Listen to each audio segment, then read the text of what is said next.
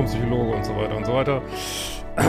ähm, in Hamburg, in der Nähe von München, aber ich habe eh keine Sessions im Moment, von daher auch egal. Äh, aber die Bootcamps gehen ja bald los. An verschiedenen Stellen in Deutschland findest du alles auf liebeschip.de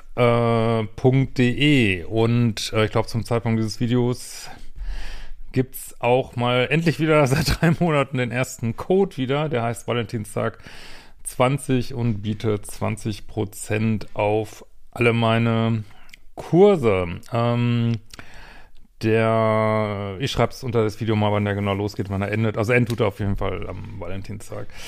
Ja, heute haben wir das gute Laune Thema, sind Männer narzisstischer als Frauen. Und äh, ja, wenn wir mal so auf äh, Social Media gucken, dann, ähm, gut, mein Social Media ist immer äh, schlechteste Ort wahrscheinlich noch sowas zu gucken, aber ähm, machen natürlich viele und wie wir alle wissen, obwohl äh, Narzissmus ja als Diagnose rausfliegen wird aus dem ICD äh, 11, der dann kommt, ähm, ja, so im Beziehungsbereich äh, dominiert es natürlich, haben die ganzen äh, Coaches äh, in diesem Bereich mit, naja, gut, äh, ist wie es ist.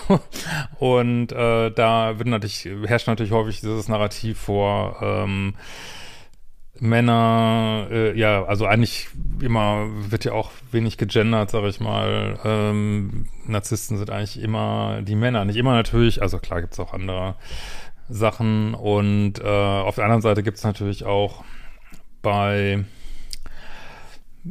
von Männern dominierten Kanälen so ist Narrativ, dass ähm, Frauen sind immer die Borderlinerinnen so. Und ja, ich habe mir heute mal ähm, ja ein bisschen Artikel zu Gemüte geführt, einen welche auch mal drunter verlinken und ähm, mit interessanten äh, ja, Aussagen aus der Forschung, sage ich mal, die, glaube ich, den einen oder anderen sehr äh, überraschen werden. So, jetzt ist es natürlich so, ähm, ich muss jetzt mal ein bisschen ausholen und es auch mal gründlich zu machen, ist natürlich immer die Frage, wie misst man jetzt, ich rede jetzt mal auch weiter wieder von Narzissmus, ähm, wie misst man den? Und da gibt es ganz grob zwei Möglichkeiten. Man kann jetzt gucken, wie oft wird ja diagnostiziert so. Ähm, da kann man, glaube ich, schon finden, dass ähm, ich habe mal gelesen, Lebenszeitprävalenz, also Prävalenz heißt über eine ganze Lebenszeit, äh, wie hoch, also wie hoch ist quasi die Wahrscheinlichkeit, dass man so eine Diagnose bekommen könnte.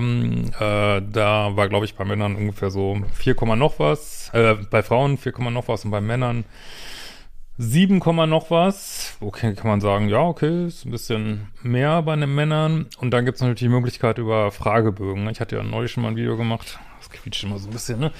Neulich schon mal ein Video gemacht über Fragebögen, die haben natürlich ja ganz eigene Probleme. Ein Fragebogen ist natürlich äh, keine richtiges diagnostisches Anamnesegespräch. Ähm, wird der Fragebogen korrekt ausgefüllt? Ja, nein. Äh, also gibt so viele Probleme mit Fragebögen. Aber gut, natürlich, äh, weil natürlich auch, wie wir wissen, narzisstische Menschen auch überhaupt wenig diagnostiziert werden. Klar, behilft man sich mit diesen Fragebögen und da ist jetzt sind auch wohl so Metastudien gemacht worden. Also Metastudien heißt so viele Studien zusammengefasst. Und ja, man findet ähm, da leichte Steigerungen bei Männern.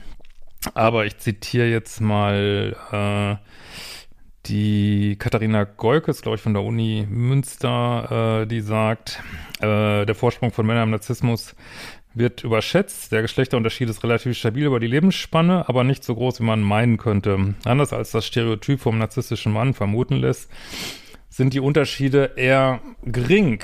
Ja, und also das entspricht auch äh, komplett meiner äh, persönlichen Wahrnehmung. Also das ist meiner Ansicht nach ein absolutes Märchen. Äh, immer äh, die Männer, die Narzissten sind ja, also wenn man mehr so auf das sagt wohl auch die Forschung mehr so auf diesen typischen grandiosen Narzissmus kommt, ja, dann sind sie vielleicht ein bisschen mehr, aber dafür, ähm, also kann man definitiv keine Unterschiede feststellen, was diesen vulnerable Narzissmus angeht. Also was ist der Unterschied? Ganz grob, ähm, will jetzt auch nicht zu sehr ins Detail gehen, aber äh, grandioser Narzissmus ist eben, ja, also dieses ganze narzisstische Plus sehr extrovertiert, sehr nach außen gehend, ähm, dicken Macker machend, während vulnerabel Narzissmus ist auch Größenfantasien, auch äh, ständiges Kreisen um sich auch Egozentrik, aber kommt nach außen äh, introvertiert, wenig selbstbewusst daher.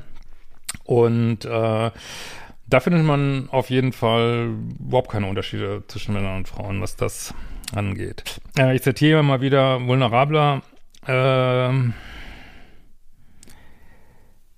Narzissmus ähm, ja, und Neurotizismus überlappen sich stark. Wer neurotisch ist, macht sich über alles mögliche Sorgen. Beim vulnerablen Narzissmus beziehen äh, sich die Sorgen vor allem auf die Wahrnehmung des positiven Selbstbilds.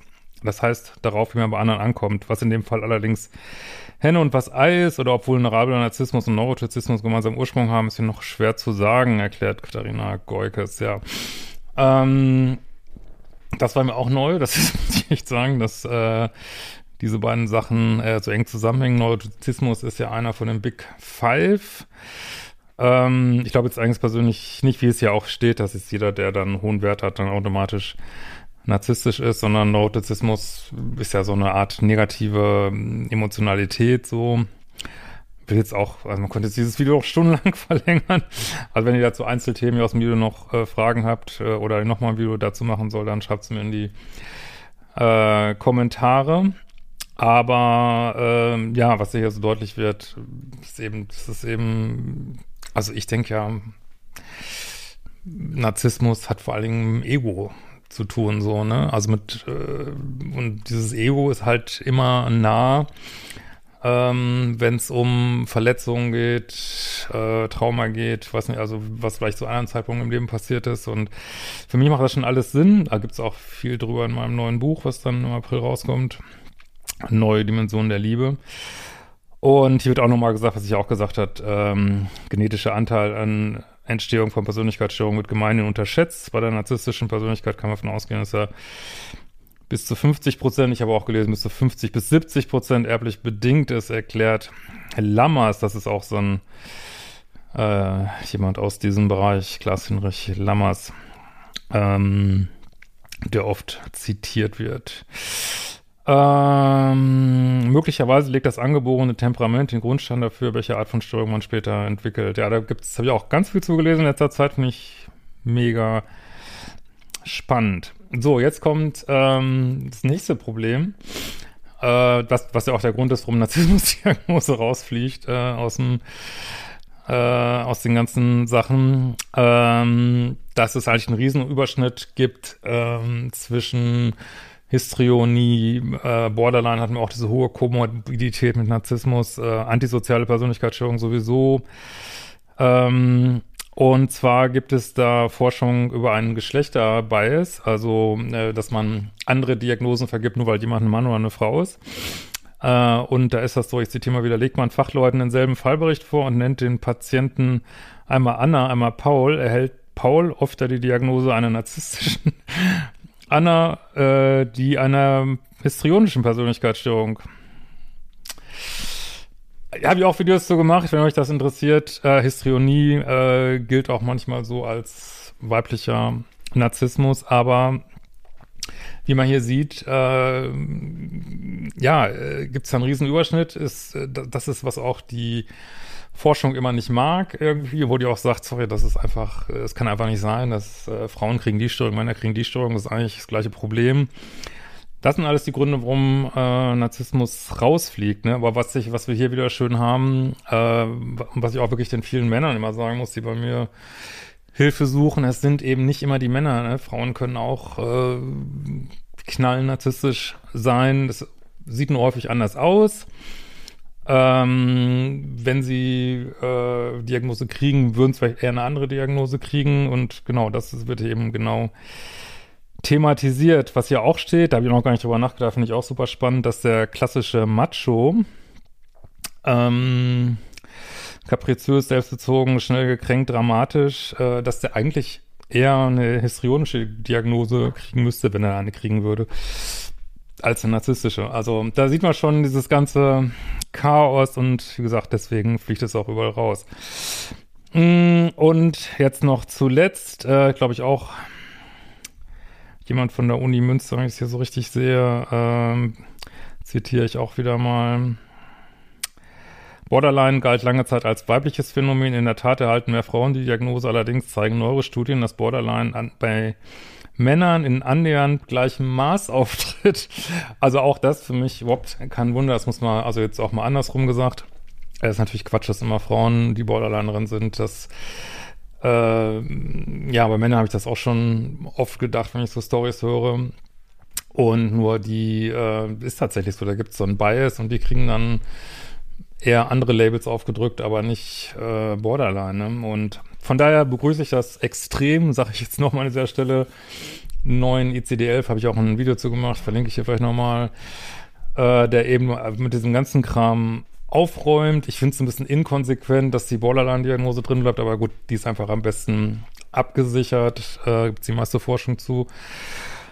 Ich hätte es eigentlich konsequent gefunden, einfach alles rauszuwerfen und nur noch zu sagen, okay, wir gucken, wir benennen ganz genau die Themen, die Persönlichkeitsbereiche, wo es Probleme gibt äh, und das ist dann auch gleichzeitig die Diagnose und machen nicht noch so dramatische Wörter dafür. Ähm, aber gut, es äh, sind natürlich immer so Kompromisslösungen.